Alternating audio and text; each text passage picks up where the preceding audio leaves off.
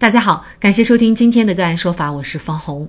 个案说法让法律有态度、有深度、更有温度。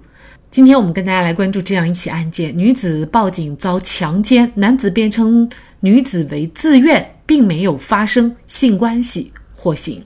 据义乌市人民检察院指控，二零一五年四月十四号二十三点左右，男子谢某约女子小刘去 KTV 唱歌，并驾车前往小刘位于义乌市某广场某公寓 A 座楼下接小刘。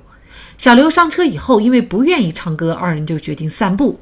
谢某于是驾车至义乌市某路某小区边的围墙处停下。后，谢某就在车内的副驾驶座位，不顾小刘的挣扎反抗，强行解开小刘的文胸背扣，摸其胸部，又强行脱掉小刘的裤子和内裤，用手摸其阴部，企图对其进行性侵。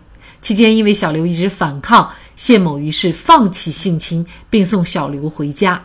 同年五月二十日，谢某被义乌市公安局民警抓获。检察机关认为，被告人谢某的行为已经构成强奸罪，而谢某辩称自己并没有性侵小刘，不构成强奸罪。谢某认为自己根本不是强奸，而是女方自愿。轿车副驾驶座那么小的空间，如果不是小刘自愿，如何发生性关系？本案当中，小刘到底是否自愿，成为谢某构成罪与非罪的关键。如何判断？男方和女方自愿发生性关系以后。女方反悔报警称自己强奸，男方又该如何自证清白？就这相关的法律问题，今天呢，我们就邀请内蒙古松州律师事务所郑吉文律师和我们一起来聊一下。郑律师您好，你好，方老师。嗯，非常感谢郑律师啊。那么在这个案件当中啊，作为谢某来说呢，他认为自己根本不是强奸，而是女方自愿。那么他的理由是呢？他说轿车副驾驶座这么小的空间，如果对方不是自愿，怎么又能够发生性关系呢？那事实上，类似于这样的案件，在现实生活当中比较常见哈。就是我们有的时候会经常接到有一些男性向我们咨询，就是他跟对方自愿发生了性关系，但是呢，之后那么对方就报警说他是强奸。那么作为男方来说呢，也很难证明，因为呢。呃，通常这种关系都是发生在特别隐秘的情况下，哈，除了当事人之外，呃，确实也没有办法来证明到底是不是女方自愿。呃，那甚至我们还有遇到的，就是确实男方也因此被判了刑的，但是男方就一直喊冤哈。那我们就先来看一下这个案件，就是到底女方是不是自愿，怎么来判断？或者说，作为男方来说，呃，他有什么办法能够证明女方是自愿呢？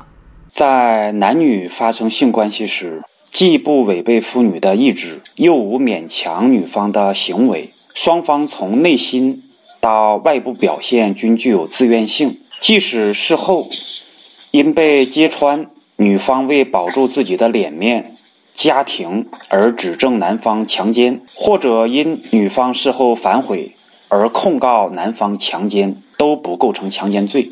本案属于典型强奸犯罪。此类强奸行为是否违背妇女的意志，是认定典型强奸罪成立与否的关键要素。司法实践中，被告人往往以被害女性自愿与其发生性关系为由进行无罪辩解。被害人小刘是否自愿，属于主观因素，很难具体证明。司法实践中，一般是根据被告人的行为方式。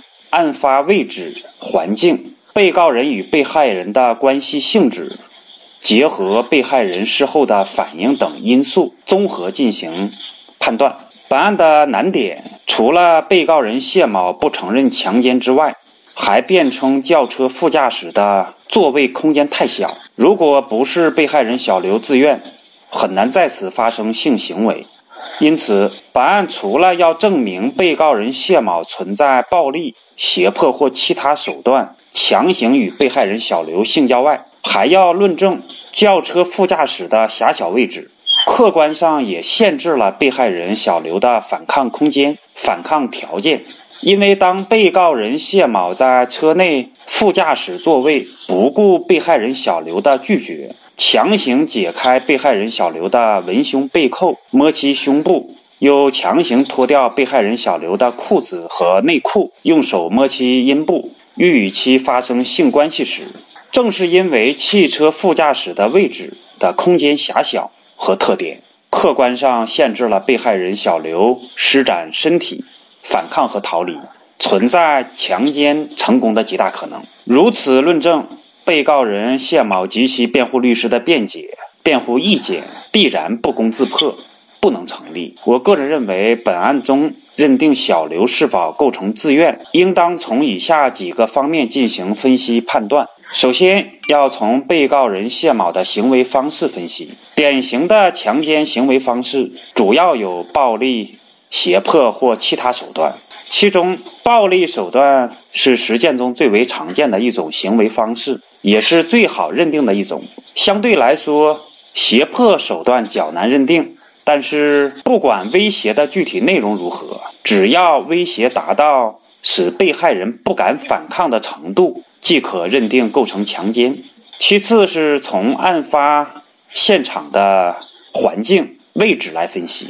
本案中，被告人谢某的辩解以及辩护律师关于被害人小刘自愿发生性关系的辩护意见，很难产生说服力。试想，如果被害人小刘自愿，按照常理，双方肯定是去轿车的后座等空间更大的地方，而不会在副驾驶座位这么狭小的空间发生性关系。再次是从被害人的伤势部位数量分析，排除被害人自愿发生性关系的可能性。本案中，经检查发现，被害人小刘左手手臂内侧有三处。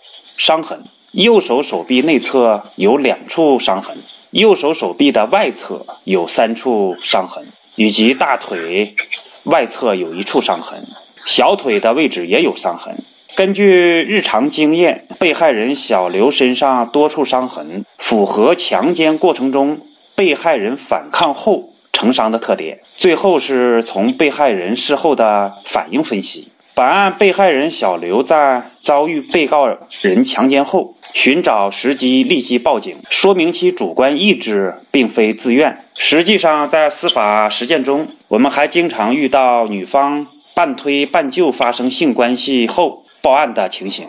这种情况一般是行为人与妇女发生性行为时，该妇女既有就的一面，即同意的表现，又有推的一面。即不同意的表现。对于此类案件，应当全面审查男女双方的关系程度、性行为发生的时间、地点、环境条件、行奸后妇女的态度表现以及该妇女的道德品行、生活作风等情况。如果查明就是主要的，则属于假推真就，那就不能认定为违背妇女的意志。以强奸罪可行，反之推是主要的，应当认定为违背妇女的意志，以强奸罪论处。因此，综合本案的情况，我个人认为，法院认定谢某构成强奸中止，啊，最终对他做出了量刑，我认为是正确公正的。啊，您刚才提到了一个半推半就的状态哈，那可能在我们感觉就是，如果妇女她有救的意思，不应该算是强奸。那么您说是，如果她主要的意思是推，虽然有救的成分在里面，呃，其实也是可以认定为强奸罪。是这样，如何来认定旧的表现呢？啊，或者是如何去判断推是主要的啊？我个人觉得，主要是根据双方的关系熟悉程度、关系的性质以及作案的环境场合，要结合女方的衣着有没有破损，她的身体有没有形成伤痕，以及她事后是否向同学、同事、周围的熟人进行了表达。以及报警，要综合分析他整个的心路历程和他的身体的状态、外部表现等，要综合判断。呃，其实是一个复杂的过程哈，他需要通过所有的一些细节、客观的一些表现来推断他主观上到底是愿意还是不愿意啊。那这个案件呢，其实是最最后没有强奸成啊，没有强奸成，为什么还会构成犯罪？那么刚才呢，您也提到了是，呃，犯罪终止，那法院呢也确实是认定他构成了。犯罪的一个终止的情况，那可能还有一些认为呢，它其实只是一个犯罪的未遂。这两个阶段的不同认识，对最后的定罪量刑会有一个什么样的影响？那么您觉得它这个是处于一个什么样的状态？呃，犯罪终止和未遂，在刑法理论上，它们均属于犯罪故意的未完成形态类型。犯罪终止可以解释为能达目的而不欲。是指在犯罪过程中自动放弃犯罪，或者自动有效的防止犯罪结果发生的情形。犯罪终止，它并不是说要求未发生任何犯罪结果，而是没有发生作为既遂标志的犯罪结果。比如在强奸案件中，行为人已经着手实施犯罪，将被害人拖到僻静处，突然良心发现。觉得这样对待一个女孩子不好，主动放弃了实施犯罪，这种情形就属于犯罪中止。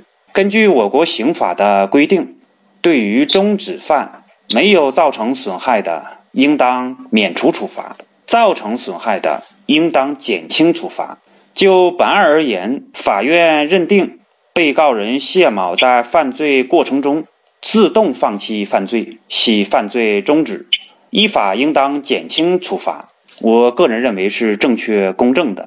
相比较犯罪终止，公众容易混淆的另外一个刑法概念是犯罪未遂。犯罪未遂可以解读为欲达目的而不能，是指已经着手实施犯罪，由于犯罪分子意志以外的原因而未得逞的情形。比如在强奸案件中。行为人已经着手实施犯罪，将被害人拖到僻静处。如果此时突然遭遇警察巡逻，或者路人经过，或者女性处于生理期，再或者男子出现阳痿，犯罪已经无法继续实施，行为人逃跑，那么这种情形就属于犯罪未遂。对于强奸犯罪，犯罪未得逞，通常表现为。没有发生犯罪结果，但是并不是凡是发生了犯罪结果都是犯罪已经得逞。在我国司法实践中，是以插入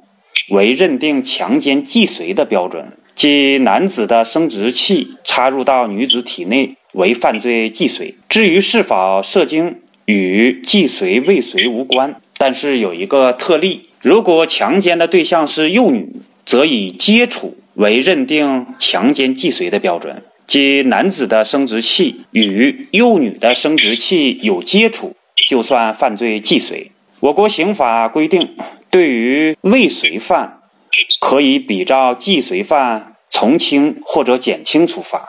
虽然犯罪终止、犯罪未遂均未达到既遂的状态，或者没有造成法定的犯罪结果。但行为人在其犯罪行为停止下来之前，主观上有明确的犯罪故意，客观上也着手实施了犯罪行为，并对刑法所保护的社会关系造成了威胁或者初步的损害，从而使其具备了承担刑事责任的主客观基础。对于终止犯的处罚轻于未遂犯，目的呢就是鼓励犯罪分子不要把犯罪行为进行下去。从而有效地保护国家和人民的利益，免遭犯罪的侵害。啊，这个被告人谢某，他就是在小刘提出反抗、拒绝，最终是自动的终止了犯罪行为，最终没有造成小刘进一步的伤害。这也是法院对他从轻处罚的一个法理依据。当然，我们也把这个案件最后的一个结果告诉大家啊，就是浙江省义乌市人民法院最后是判决谢某犯强奸罪，判处有期徒刑一年零八个月。哈，在实践当中啊，我们可能就是还要回到刚开始，就是有一些呃男士他担心女士在自愿跟他发生关系以后，然后呢告他强奸，因为现在呃随着一夜情啊，或者是性的这个开放啊。啊，很多时候是大家并不熟悉的。一旦女性这一方反水了，那么男方是不是就会很没有这个法律保障？是这样。呃，我个人的观点是。在现在开放的这个社会，男女双方都应当洁身自好，应当是注意一些不道德的行为。但如果是真的是发生类似的情形，那男方啊，首先要注意双方接触或者沟通的一些证据，比如啊，微信呐、手机的录音等等。能够证明双方在发生性关系之前有过一些沟通和意思的表达，最终能够认定女方是否被迫或者男方有强迫的这些行为啊，这些证据综合来判断最终是不是构成强奸，我想这是一个啊主要的一个证据。孟子曰：“守孰为大？守身为大。”儒家提倡。大家应该注重修身养性，提倡守身如玉，洁身自好。如果乱搞性关系，比如说认识几天，甚至就根本不认识就和对方发生性关系，那么等待你的其实不仅仅是法律上的风险，还有各种灾祸，比如感染性病、破坏家庭、为此遭到杀身之祸等等。好，在这里再一次感谢内蒙古松州律师事务所郑继文律师。那更多的案件解读以及呢我们的线上视频讲法内容呢，欢迎大家关注我们个案说法的微信公众号。另外，您有一些法律问题需要咨询，都欢迎您添加幺五九七四八二七四六七这部手机号的微信号向我们进行咨询，我们会将您的问题转给我们专业资深的律师进行解答。好，感谢您的收听，我们下期节目再见。